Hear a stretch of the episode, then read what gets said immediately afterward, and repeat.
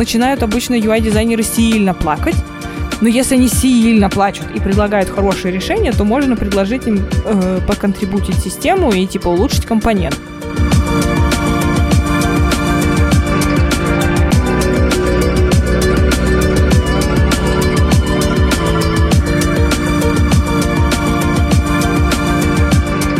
Привет! Вы включили «Дизайн замес» – подкаст, в котором варится каша из продуктового дизайна, скрама, лидерства и менеджмента. Мы – три девушки из разных IT-профессий. Я Елигай, продуктовая дизайнерка, проектирую удобные красивые интерфейсы и верю, что UX спасет мир. Я Лера, Head of UX и Research Lead, строю крутые сплоченные команды и сложные процессы в компаниях. Я Оксана, скрам-мастер и UX-писательница, помогая создавать классные продукты и пользоваться ими. Вместе мы обсуждаем, каково работать в казахском IT на разных позициях, в корпорациях и не только. Забудешь ты все, что было до Ордена Дизайна. Токены и редполитика – успеха залог. Будь осторожен, юный подаван, на темную сторону силы уйти рискуешь ты без дизайна системы. Когда прилетаешь на Татуин, ожидаешь арендовать такой же спидербайк, как и на других планетах. Когда покупаешь нового дроида или выторговываешь уджав, наверное, тоже надеешься получить плюс-минус одинаковую прошивку у обоих. Мандалорца узнать по его броне легко сможешь ты тоже. Суть его – дизайна системы. У кого-то в компании есть отдельная команда, которая занимается разработкой и поддержкой дизайн-системы. Кто-то уже несколько лет работает в большой корпорации без дизайн-системы, ей там даже не пахнет. А кто-то работает в стартапе и нечаянно тайно лелеет мечты о ней. Ох уж это ваша дизайн-система. Действительно ли она нужна и какой должна быть? Figma File это и есть дизайн-система? А куда девать эту политику? Ну что ж, поговорим сегодня про дизайн-систему. Начнем с того, э, зачем она нужна. Да. Вот ты как считаешь, зачем она нужна? А, ну, вообще, когда я только начинала свой путь дизайнера, у меня даже не было э, голове вопросов, нужна она или не нужна. Мне казалось, что она нужна вот просто по дефолту. Сейчас, конечно, уже есть какое-то понимание, зачем и почему. Но мне кажется, чтобы э, сократить э, ресурсы, ну, то есть время разработки и дизайна, это ну, mm-hmm. основной фактор. Ну да, вообще это, в принципе, да, ускоряет разработку и сам дизайн, еще стандартизирует его, ну и так далее. Вообще, э, дизайн-система штука сложная. Э, нельзя так просто взять и сделать дизайн-систему усилиями одного дизайнера. А, ну и, соответственно, раз э, усилиями одного дизайнера это невозможно, им можно, его усилиями можно собрать только UI-кит, а значит, нужна целая команда, а доказать, что целая команда нужна, это довольно сложно. Вообще, а, доказательство того, что какие-то вот такие инициативы нужны, в принципе, ну, сильно сложно продавливаются, но тем не менее можно это сделать. В принципе, можно доказать а, наверное, подсчитав там количество человека часов, затраченных на разработку дизайн-системы, а потом посмотреть, а, сколько это в деньгах, и потом сказать, вот теперь мы на это время тратить больше не будем, поэтому сократим cost ы. Но я, конечно, не знаю, работает это или нет, я так не пробовала. А, вообще, по идее, конечно, хотелось бы, чтобы в компании уже был mindset, который, ну, сформированный, а, который уже понимают люди, что действительно дизайн-система нужна и так далее. А, вообще считают, что это капец очень долгая история, потому что работает это в долгую а, и отказываются, потому что выхлоп, он очень далеко. Ну, типа, свет в конце туннеля там где-то брезжит, но непонятно где. вот. Ну и понимать надо сразу, да, что, в принципе, вот ты сделал дизайн-систему и положил ее такой, и пусть она лежит там мертвым грузом, да, камнем, короче, и типа этот камень никак не контрибутится и так далее. Это не так, потому что дизайн-система — это штука живая, и ее нужно все время контрибутить, все время работать с ней, добавлять, э, перерабатывать, заново смотреть там и так далее, поэтому это значит, что все время будет на нее затрачиваться какое-то время. Кстати, да, мне кажется, это не похоже на что-то из разряда закрыть задачу. И да. Все. Ну, то есть это капец такая, ну, целая команда, там даже вакансии есть специально там выделенные. Вот нужен тим лид, дизайн лид там на дизайн системы и так далее. Вот. Скажите, она везде нужна? Ну, она не всегда нужна, потому что если вы маленький стартап и пока что не собираетесь там идти, в, не знаю, расти прямо дико в людях именно, не в деньгах, а в людях количестве, то лучше сконцентрироваться на бизнес-задачах, потому что важнее сейчас заработать деньги, чем их тратить на какие-то мифические дизайн-системы. А, потребность в этой штуке возникает только если ты в крупной компании работаешь, много, много дизайн-команд, и они не могут между собой договориться ни в визуальном языке интерфейса, ни в, ни в паттернах поведения. Вот дизайн-система решает эту проблему, то есть унифицирует дизайн по всем, всем продуктам, которые в корпорации есть. Еще это помогает, а, если есть гайд, гайд какой-то, да, брендбук, а, выстраивать вот этот визуальный язык через все digital-каналы. Ну, то есть не только маркетинг должен им следовать, но и интерфейсы тоже. Э, и есть еще много вендоров, если вот тут засада, короче. А, вендора обычно не особо-то смотрят, э, что они делают, а, соответственно, начинают там пилить. А нам нравятся вот эти кнопочки, ваши не нравятся. Ну, мы такие, ну нет, чуваки, как бы не пойдет. Форкайте библиотеку, работайте с ней. Но так не, так не будет. Вот. Ну и надо сократить время разработки, и код становится чище, конечно потому что не нужно все время переписывать, каждый пишет по-своему, у каждого там свои понятия кода, там, как правильно это делать, а тут как бы все в одной этой, вот, так сказать, песочнице крутятся играют с одними песчаными домиками. Так что вот. Кстати, да, про вендоров еще хочется сказать то, что э, даже если у вас есть э, якобы дизайн-система, то, то бишь э, UI-кит, то не факт того, что вендоры будут ну, правильно ее использовать, потому что просто у вас не прописано, как тот или иной компонент используется. Если это все не прописано, его будет использовать как угодно вообще. Mm-hmm. Вот. Но еще хочется сказать про онбординг, что это помогает быстро адаптироваться и понять там свежему дизайнеру, как э, собрать интерфейс какой-то. Э, когда нас было трое дизайнеров в мобильном приложении, мы поняли, что каждый из нас может рисовать один экран совершенно по-разному. А, потом еще узнали, что разработчики используют одинаковые компоненты, то есть они между собой не коммуницируют, mm-hmm. и каждый из них создает его с нуля. Да, время тратит Офигеть, свое. серьезно? Да, да. Да, так и делают. Просто они могут тоже друг с другом не коммуницировать, как и мы.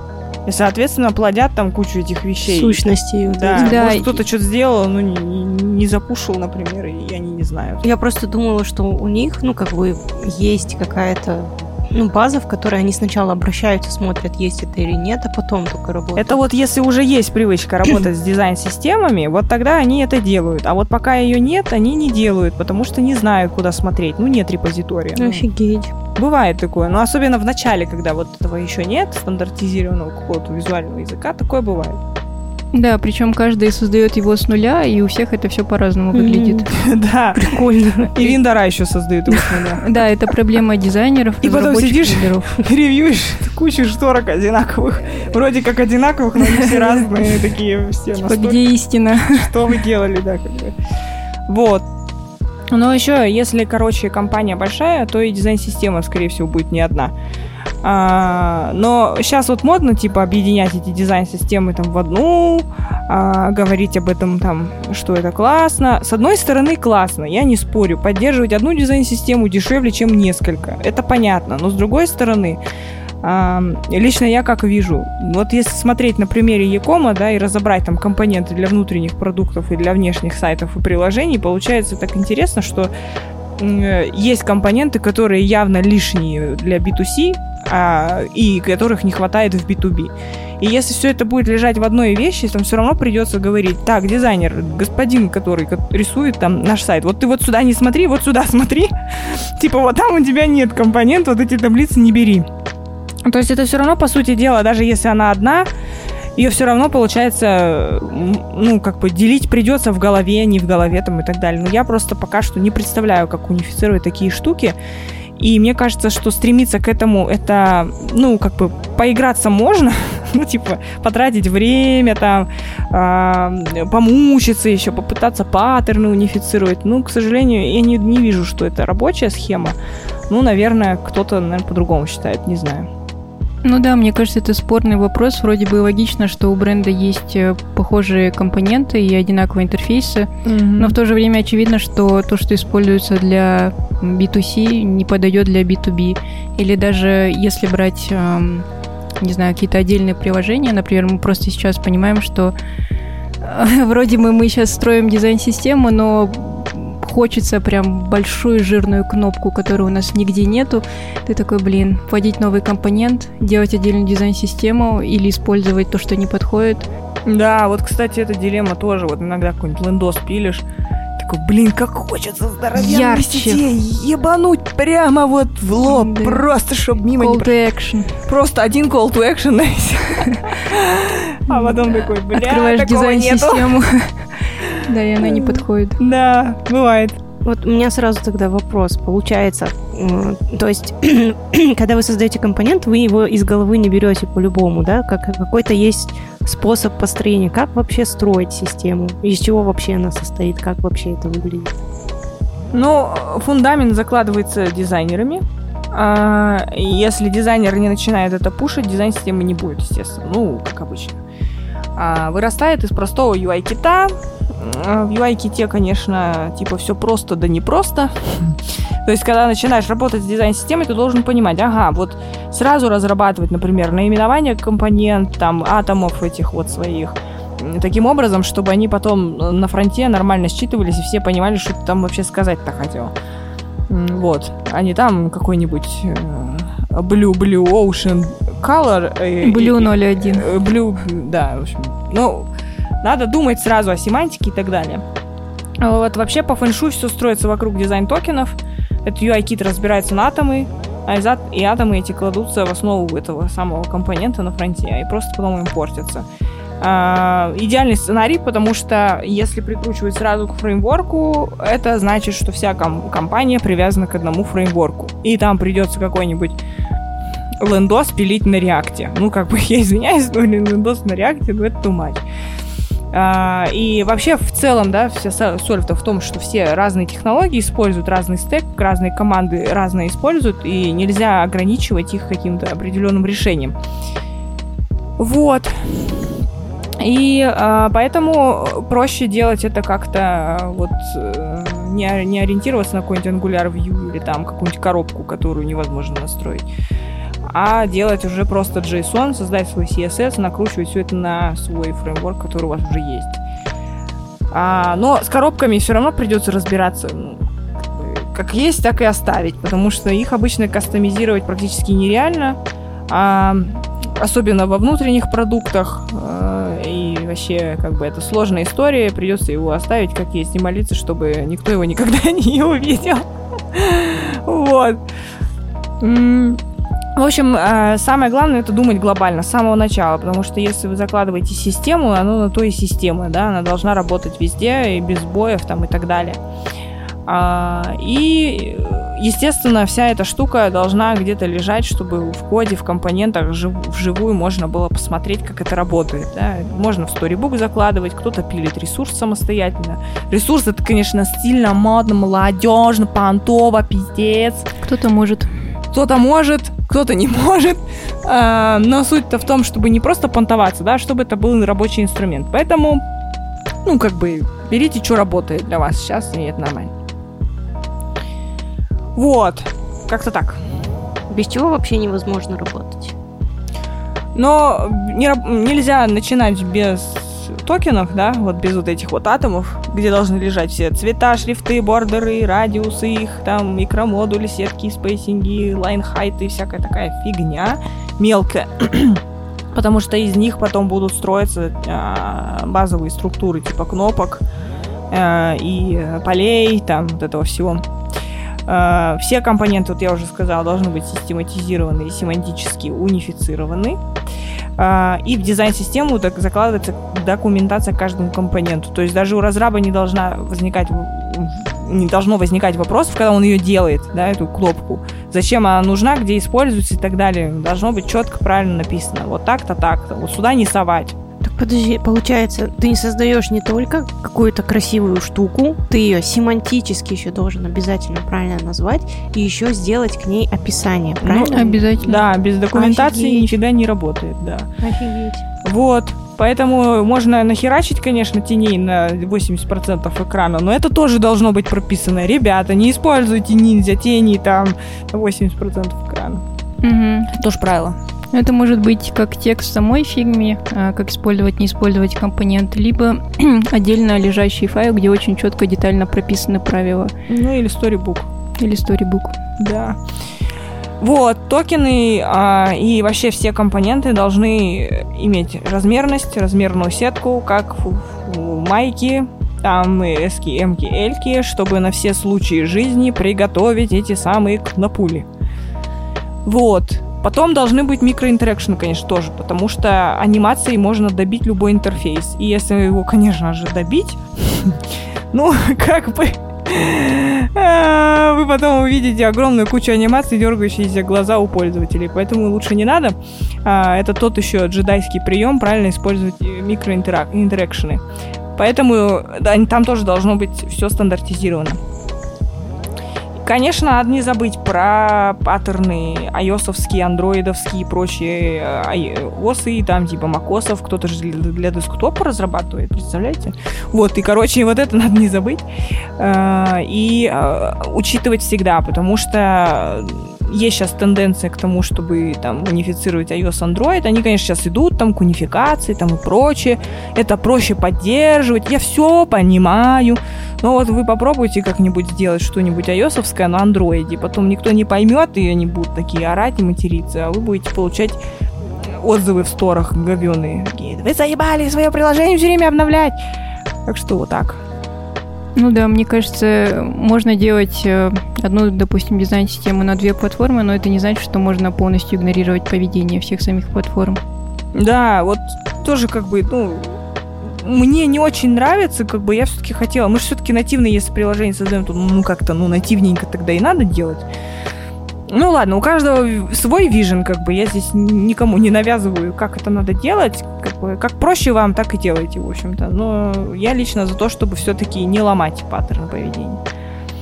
Вот. И дальше надо понимать, что если это все-таки дизайн-система на вебе, а, то должны быть все брейкпоинты для адаптива. Все уже сразу должно быть заложено. Логика трансформации сеток, компонент, размеров там и так далее, шрифты, как меняются с э, больших на маленькие. Все должно быть прописано.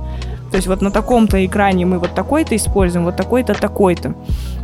При этом это все, если в коде заложено, оно так и будет работать, а дизайнер, например, если неправильно документацию прочитал, а, нарисовал разные шрифты, а потом видит, что в, в сверстанном виде это по-другому выглядит. И ходит, короче, и разрабл на мозги приседает и говорит, эй, чувак, у меня тут другой шрифт, мне там 16 пикселей, балдой, а у тебя 18, почему? Он такой говорит, у меня правило. Получается, что дизайнер дурак, что не посмотрел в документацию. Это все уже должно быть заложено заранее. Ну да, кстати, когда э, у меня особо опыта не было, и я делала адаптив, мне очень было удобно смотреть на то, как меняются шрифты. Это было прям, я не знаю, супер mm-hmm. подсказки. Ну, это просто намного проще становится работать с этим. Ну, ну классно. Я люблю, когда все логично, все классно, систематизировано. У меня просто болезненно это все. Вот. Дальше что надо подумать? Э, надо разработать коммуникацию при дистрибуции сборок. Потому что, когда обновляют систему, бывает, когда что-то не заметили, и это что-то кривое запушили в мастер, оно, короче, апдейтнулось по водопаду, каждая команда у себя апдейтнула дизайн-систему, а потом утром прибегает в продукт, в продакшн, э, с продакшеном и, и орет, помогите, встав, вставайте, мы все уронили, потому что нам все поехало. Доброе утро. Сетки, короче, вообще все в разные стороны, и сидишь, э, потом пытаешься понять, почему. А это просто кто-то там, допустим, что-то не доглядел. Точку, блядь, запятой пропустил.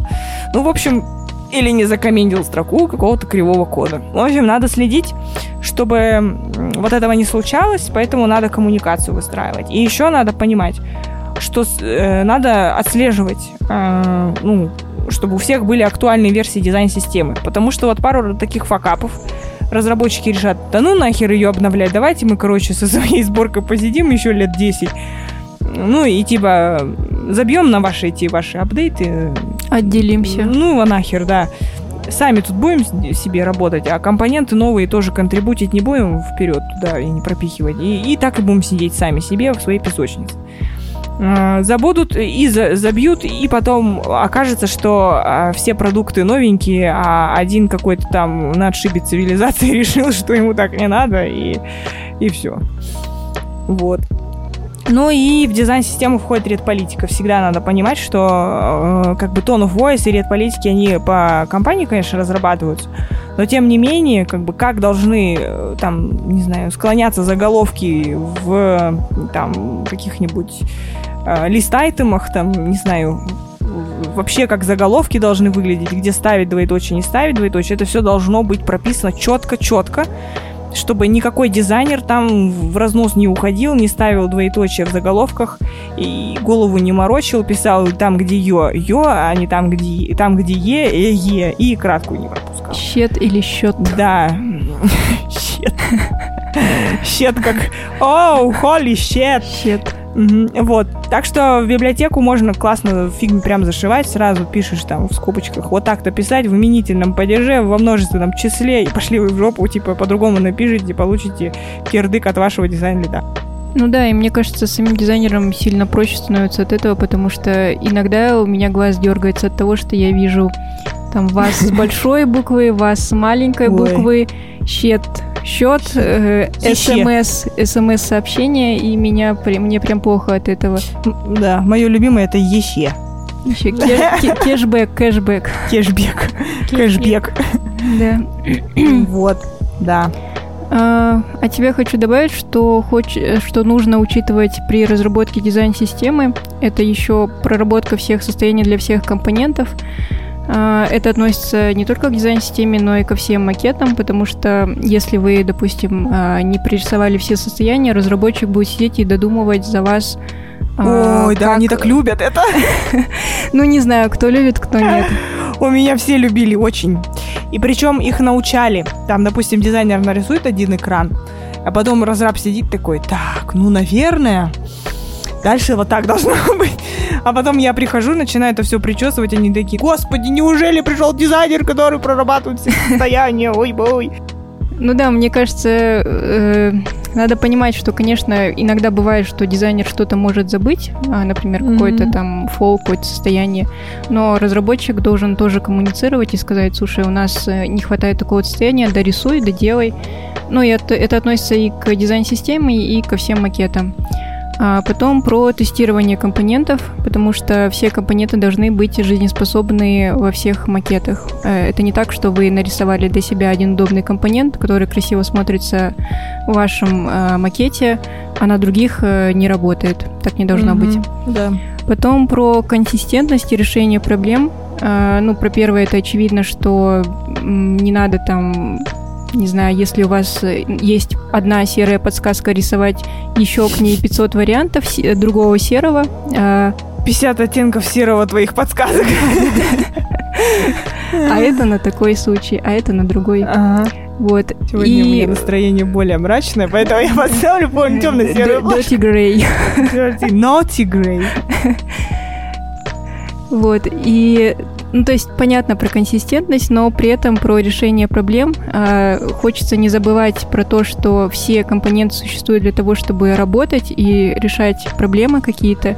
Если, допустим, вы понимаете, что ваш компонент, который уже живет в библиотеке, дизайн-системе, извините, э, плохо работает или не работает конкретно в этом, но главное, чтобы оно решало. Добавьте тогда еще одну серую. Еще. Еще. Еще. Ну, шучу. Вот. А, ну и про саму дизайн-систему хочется сказать, что не стоит забывать про вечный редизайн. Да. А, поэтому просто понять, что дизайн-система это реальная вещь, которая не просто закрывается одной задачей, она всегда живет, и ее всегда э, нужно дорабатывать и перерабатывать, возможно. Да, как-то так. Дизайн-система это вечная джедайская да, работа. А как она, какое влияние вообще она, а, вообще она оказывает, дизайн-система? Ну и на дизайнеров, и на разрабов вообще. Ну вот Елега говорила уже про онбординг, а, типа проще дизайнеров как-то там научать пользоваться документацией, там человек приходит, сразу начинает работать. Типа, раз там угу. и работает. Сел и такой, опаньки, и деваться ясно. тебе некуда, сразу давай решение. Они рисуют свои баннеры, там что-то, что-то. Вот. Во-вторых, это все-таки структура жесткая, и в ней мало места для креатива. То есть, если, в принципе, дизайнер у нас любитель там в разнос пойти и красиво порисовать, то ему тут как бы придется под, подрезать э, крылья и полеты Хоботок. фантазии ограничивать, да. Конечно, тут начинают обычно UI-дизайнеры сильно плакать, но если они сильно плачут и предлагают хорошие решения, то можно предложить им э, поконтрибутить систему и типа улучшить компонент. Иногда вот даже, например, мне кажется, для дизайн-систем, вот если разработка именно ее идет, лучше позвать отдельно прям UI-дизайнера, который классный UI сделает. То есть не только UX, да, и может даже раздельные роли там дать им, чтобы там один делал крас по красоте, другой типа по уму. Вот. Одни а... умные, другие красивые. Не, ну просто э, не в этом дело, а в том плане, что вот когда ты в UX очень долго копаешься, типа думаешь, как удобно там и так далее, тебе не до красоты как бы вообще. И тут, если приходит какой-нибудь fashion навести, лоск там и luxury, тут лучше бы кто-то свежим глазом посмотрел и сделал luxury. Вот. А, вообще, это как раз-таки дизайн системы, это показывает прогресс развития любой компании, потому что это изначально подразумевает продуктовый подход, к разработке дизайна. Это значит, что работать придется башкой, а не руками. Двигать кнопки тут уже не надо, искать э, цветовое решение тоже не надо. А просто следуй гайдам, собирай конструктор и вперед. Там шевели ногами, булками, иди разговаривай с пользователями, продуктами там, и так далее. Вот. Э, но понятное дело, что при работе с дизайн-системой очень можно классно спрятаться за дизайн-систему и, в принципе, никогда не уметь в дизайн и просто проектировать классные экраны и, в принципе, это хорошо уметь делать. А с другой стороны, у тех, у кого было чувство прекрасного, оно может атрофироваться. И здесь надо, ну, как бы немножко понимать, чё, чё, как раскачивать свою команду, если что, на всякий случай, там, ну, придумывать какие-то активности, чтобы не забывали ни то, ни другое. Да, и то, мне кажется, каждый дизайнер сталкивается с таким, что в какой-то момент к нему приходит, э, ну, условно, продукт-оунер или разработчик uh-huh. говорит, это некрасиво. В смысле? в смысле? Да. И потом присматриваешь и, реально понимаешь, что это, ну, реально не очень симпатично, а у тебя уже настолько глаз замылился, что ты не видишь, в принципе, этого. А, когда я впервые слушала про лекцию на метапе про дизайн-систему, я задалась философским вопросом. Если все готово, уже все нарисовали, все уже есть, зачем тогда нужен дизайнер? И я, в общем, ну, ушла да. на долгие размышления. А, тогда я не слышала про UX, продуктовый дизайн и была графическим дизайнером. И когда мы делали сайты, а, если там шапка менялась, то это в фотошопе 30 файлов, и ты каждый файл открываешь, он еще много весит. Ты открываешь и заменяешь там шапку. Вот, но да. сейчас очевидно, что это крутой инструмент, а, который создает сам дизайнер и пользуется им, и может фокусироваться вот на более важных вещах. Да, еще самые вот важные вещи, это вот мне нравится момент, что когда у тебя есть дизайн-система, особенно в коде, а, можно даже собирать из готовых этих самых компонентов, если дизайнер может научиться кодить, как бы в принципе это классная история, когда дизайн кодит, дизайнер кодит, можно самому собирать интерактивные прототипы а, и даже инструменты аналитики туда прикручивать сразу, там какую-нибудь Яндекс Метрику. А, еще до выпуска в production не использовать никакие там сторонние инструменты для там user-testing а какого-то, да, просто скидываешь там а, какую-то условно сборку на вебе для мобилы, да, и там смотришь, чтобы открыли ее и посмотрели. Это вообще очень здорово, как бы раньше были, ну, в принципе, и сейчас есть инструменты э, прототипирования, которые позволяют подрубить там а, аналитику туда сразу. А, но это все отдельных денег стоит. Проще, мне кажется, научить дизайнеров кодить. Ну, не знаю. Конечно, не всем дано, но как бы тем не менее это полезно, навык классный. И потом, может, кто-то во фронтенд вообще захочет уйти, кто его знает.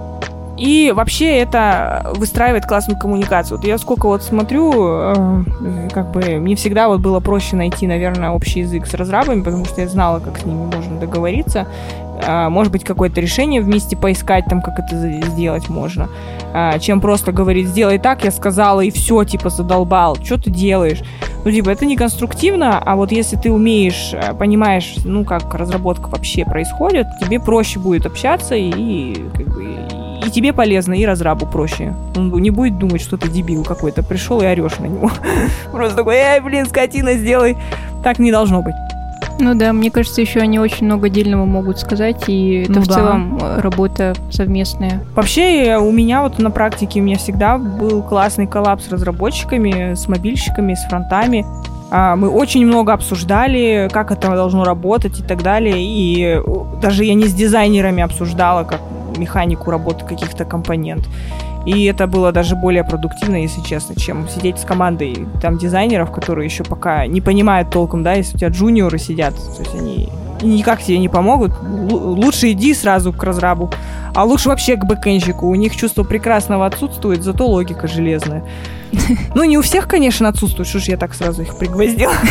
Вот, нет, конечно, просто и есть, да, там, с сердцами художника еще и с логикой железной, вот это полезно. Мгм. Когда разработчик приходит к дизайнеру и говорит, я хочу от тебя дизайн-систему. Мечты, мечты.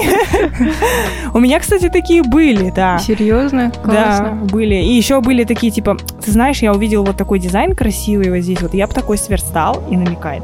Мне там глазом вот такой И смотрит на Он тебя. такой смотрит на меня сексуальненько так, и, и показывает такой сексуальненький дизайн, и мы вот потом с ним садимся. Ни слова больше. Ни слова больше, да, делаем. И я помню, я еще в CodePenny сидела, кодила ему какие-то там переходы, когда он там, чтобы он просто брал, допустим, какие-то эффекты и, и встраивал. Вот был прикольно. Ну, это если команды классные, люди классные работают. Ну да, мне кажется, было бы интересно, потому что я пока не встречала таких разработчиков, которые самостоятельно как-то инициативу на себя брали, например, Мгм. говорили, вот я нашел э, такую анимацию на этом сайте, я могу так же сделать, давай сделаем. До сих пор помню, как я пришла на первую работу дизайнерскую, там был разраб, который изо всех сил хотел какую-то анимацию.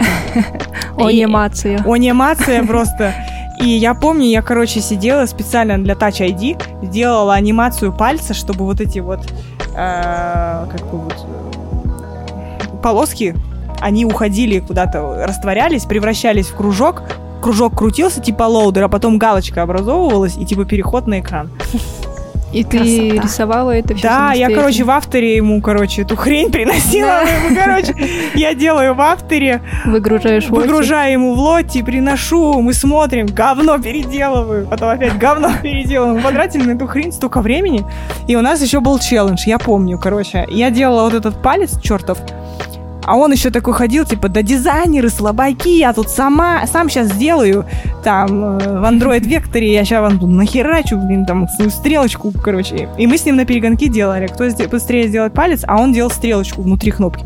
Там, короче, тоже а, кнопка была маленькая, такая квадратная, в ней стрелочка была. Она тоже должна была крутиться, а потом, если, допустим, ошибка, она превращалась опять в стрелочку делала так. Тын. Вот, и что-то такое, короче. А если нет, то что-то там переходило. И у него получилось это? У него получилось, да, он сам сделал, а я сделала палец. И мы закончили, по-моему, одновременно и были довольны, пиздец. Победила дружба. Да, мы сидели довольные, занимались этим пальцем, и, короче, целый месяц я его делала. Первый раз, короче, взяла автор вообще и давай делать этот палец. Ну, было прикольно. Блин, ну да, знания ав- автора все такие полезные, как и кодинга тоже. Да, но можно и кодом, короче, справиться с тем же самыми вещами, вот с такими простыми. Если просто в векторе есть картинка, можно уже прям сразу закодить, но это уже высший пилотаж, не все умеют. Мгм.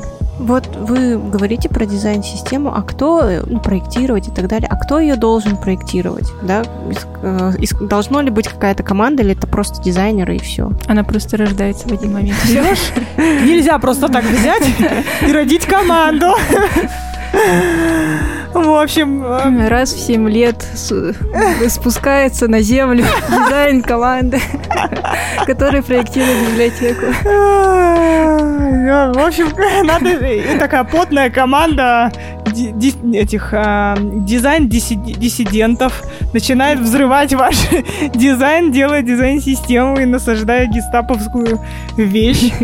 Ну, в общем, для не сильно крупных компаний эта штука, наверное, строится из тех людей, которые там уже есть в командах в каких-то. э, можно задействовать ресурсы из разных команд, которые касаются фронта, и это будет проще, потому что э, здесь как бы получается, с одной стороны, это сложно менеджерить, с друг, с, а с, одной, с другой стороны, это типа прикольно в том плане, что все как-то контрибутят, все находятся в каком-то таком типа состоянии, да, мы сейчас тут сделаем, затащим. Мне кажется, это тоже энтузиазма добавляет, и вот эта евангелистическая, так скажем, инициатива не задухает прямо на месте. Вот. И подключать этих людей можно во время, на, по время, ну, по надобности. Типа, вот сегодня нам надо вот это сделать, давайте сделаем. А, там, кнопки кто там возьмет и, короче, сидеть распределять. Можно, типа, захакатонить вообще. Ну, типа, собраться кучкой там и сделать и захакатонить, там, может, за несколько дней, возможно. Но это если прям, ну, совсем крутых людей собрать, может быть, и можно. Но в любом случае шлифовать придется, тестить, там, QA должен быть. Вот. Э, и, в общем, так оно и работает. В принципе, в Agile это легко сделать, потому что как бы культура сама по себе такая прошивка у людей в головах есть, что мы за продукт, угу. мы там не просто какую-то херню делаем, мы нормальные люди, здравомыслящие, там туда-сюда. А вот, можно позаимствовать ребят и все. Все они могут в выделенную эту дизайн-системную команду подключаться. Вот.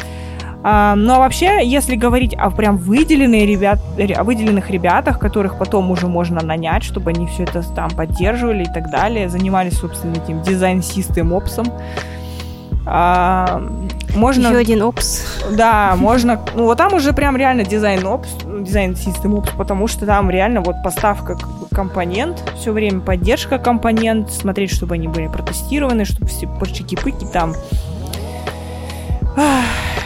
пахло свежими булочками с корицей там, и так далее. В общем, можно, в принципе, взять, вот эта одна команда может взять на себя ответственность за несколько дизайн-систем, там, mobile, B2C, B2B, там, веб, внутренний и прочее.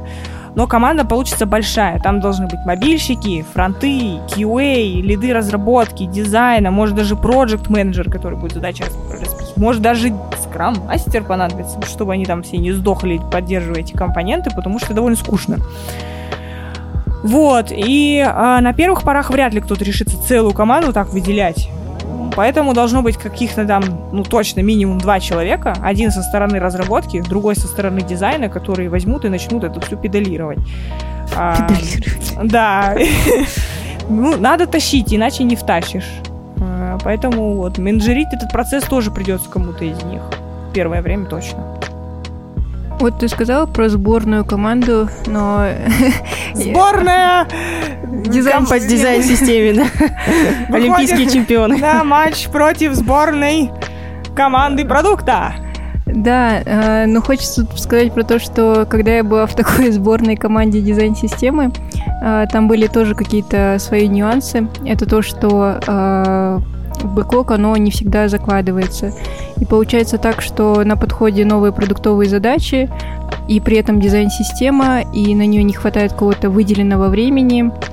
И при том, что когда вот нету четко выделенных людей, которые вот всегда чисто головой отвечают за дизайн-систему, то размывается понятие ответственности, что ли, ну, типа, как-то вот ну, такое да. ощущение, что могут все просто типа дружно типа, никому подзабить. не принадлежит, типа никому. Да, и... типа если никто не парится, почему я должен там свои ну, задачи? Вот поэтому я и говорю, что должно быть точно как минимум два человека, mm-hmm. которые будут тащить, иначе ну не прокатит. Действительно все забьют, рано или поздно это произойдет. Ну вот надо как-то... И еще там надо вот эти вот все скромные штуки, там, типа, авторизация результата, мы там, типа, раскатали вот это, посмотрите, что мы сделали. Не без этого.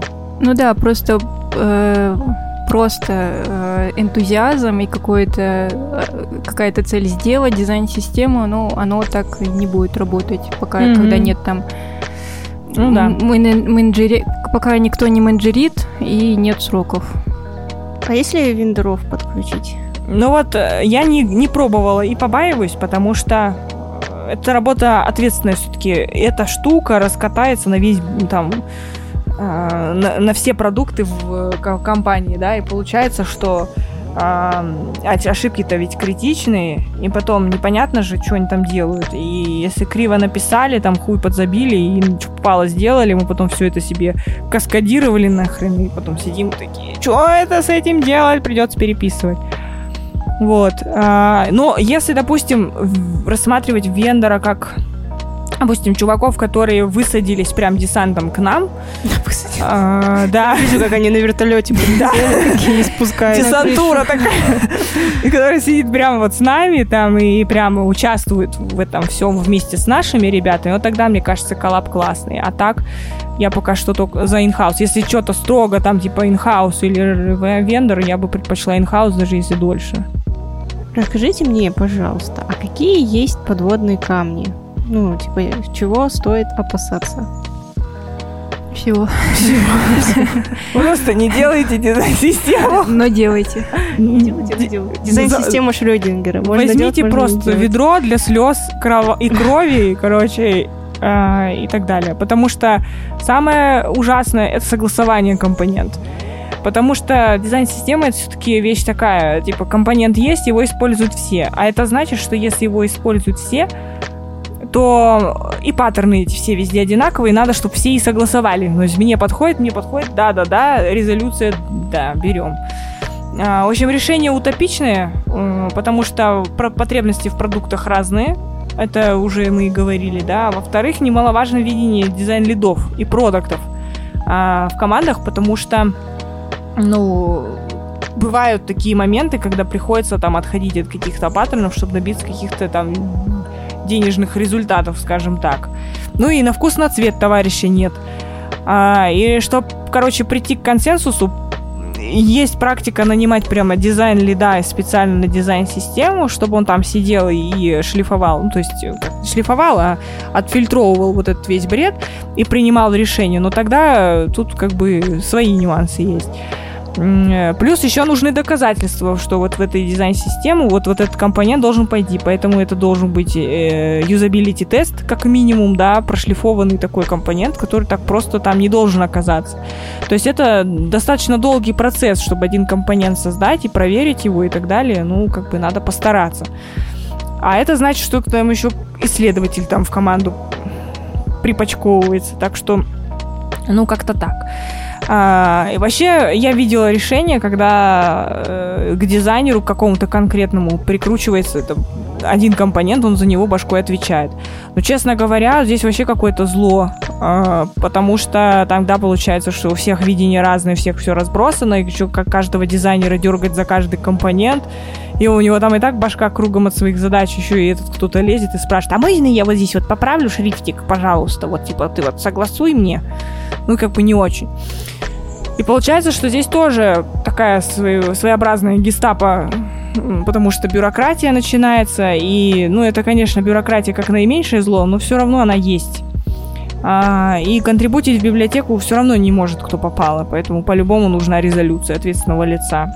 А, и вот как раз это ответственное лицо может быть ботлнеком. Тут не без этого, потому что есть человеческий фактор, а, и так далее. Кто-то еще там попытается в обход, а у меня типа теста нет, да давай запушим, ну и да-да ладно. Ну вот это все. В общем, А я подумала о том, что э, вот я не работала именно в какой-то отдельной команде по дизайн-системе, но мне стало интересно, как они там работают. Э, это при том, что они же, допустим, могут быть не в контексте самого там продукта flow, то как они тогда вот, Вот принимают решение, как- Да. каким должен быть компонент? Вот именно поэтому я как бы не за то, чтобы прям а, был какой-то человек, который ставит да, нет, берем, не берем, один, да. Ну, либо он должен все понимать. знать. Ну, так не бывает, как бы. Тут невозможно. То есть это кто вообще должен быть, чтобы Бог, все вникать? Боженька. Боженька Ну, дизайн-систем. Ну, знаете, таких дему- демиургов не видала. То есть мозг у этого демиурга взорвется рано или поздно. Как бы тут, не знаю. Вот. Ну, давайте, если подытожить. Стоит ли пихать вообще везде дизайн-систему? Ты уже сама ответила пихать. Или не пихать, или брать? Пихать. Но дизайн-система ради дизайн-системы это не вариант, потому что это все равно, что как там жоп ступидан не к месту при, прикручивать, использовать и так далее. То есть, э, если представить себе ситуацию, когда, а, как я уже говорила, да, зависит от дизайна решения количество денег, которые мы заработаем, или соответствие гайдам дизайн-систему, что выбираем? Денежку. Денежку, конечно. Так что, как бы там ни было, на мой взгляд, увлекаться просто так, типа, делать это не стоит. Если есть прямо, ну, прям критическая такая потребность в этом, тогда, конечно, безусловно. Но еще это все-таки брендовая штука, имиджевая, скажем так, потому что если есть там крупная компания, у которой есть там целый дизайн подразделения, и оно сидит без дизайн-системы, там что-то на коленке фигачит, тоже, ну, как бы стрёмненько выглядит, поэтому, ну, наверное, надо, да. Короче, нет универсального ответа, смотрите, да, по своему, по своему состоянию. Да. Денежному и эмоциональному. Самое главное эмоциональное состояние. Все понятно? Отработайте с терапевтом, прежде чем делать Проработайте травмы предыдущих опытов построения. Ну шо вы, ну шо вы. Дизайн-система — это очень крутой инструмент, э, который помогает во многом, но им тоже надо правильно пользоваться. Да, в правильных руках любой инструмент — инструмент, а в неправильных просто костыли, которыми еще можно выкопать себе яму и свалиться в нее. Я, кстати, недавно посмотрела э, видосик про всякие вот эти вот гибкие методологии, и там хороший такой пример сравнения привели что каждая методология это как инструмент, там, допустим, моноток, там, пила или еще что-то. Mm-hmm. И они каждый работают в своей сфере хорошо. То есть, если молотком рубить дерево, то ну, да. да, не получится. Но если забивать угодья, то это хороший инструмент. Так и тут. Видимо. Ой, я вспомнила, короче, я смотрела идиотский совершенно сериал «Волшебники». А, там, короче, все просто абсурдное. Очень абсурдный сериал, как бы, но такой абсурдный, что смотришь просто и охреневаешь каждую секунду. Что вообще происходит? И вот там было какое-то испытание. Эти волшебники попали в лес, им выдали а, первокурсникам, что ли, выдали какие-то тулзы, типа кому-то дали сачок, кому-то дали а, топор, кому-то дали еще что-то, а, и сказали, поймай там рыбу, еще что-то. Но тому, у которого сачок, тому точно не сказали, поймай рыбу. А у кого веревка, тому сказали, поймай рыбу, например. И, в общем, пока они не сообразили, что надо встать посреди леса, заколабиться и поделиться, типа, инструментарием и дать тому, у кого рыба сачок, условно говоря, а кому лошадь поймать э, веревку, типа, вот тогда вот все срабатывает. А и, то есть и речь идет о командной работе, опять-таки, э, и о правильности при применении каких-то инструментов. О, это же игра в кальмары, там, где они из печенек вырезали это. А, а, ну там как бы каждый сам за себя все равно, а здесь получается, что надо было сначала сесть, понять, в чем проблема, поговорить, понять, что твой, твой инструмент не подходит для ловли рыбы, да, веревкой ты рыбу ну, не поймаешь а, лассо, например, на рыбу, блин, попробуй. Ну, смотря какой тебе скилл. Ну, короче, вот, э, мораль всей басни такова. Работайте в команде, используйте правильный инструмент в правильном месте в правильное время. Да, считаю хорошая позитивная нота, чтобы закончить. Да, спасибо, спасибо вам. вам, девчат. Да, пока-пока.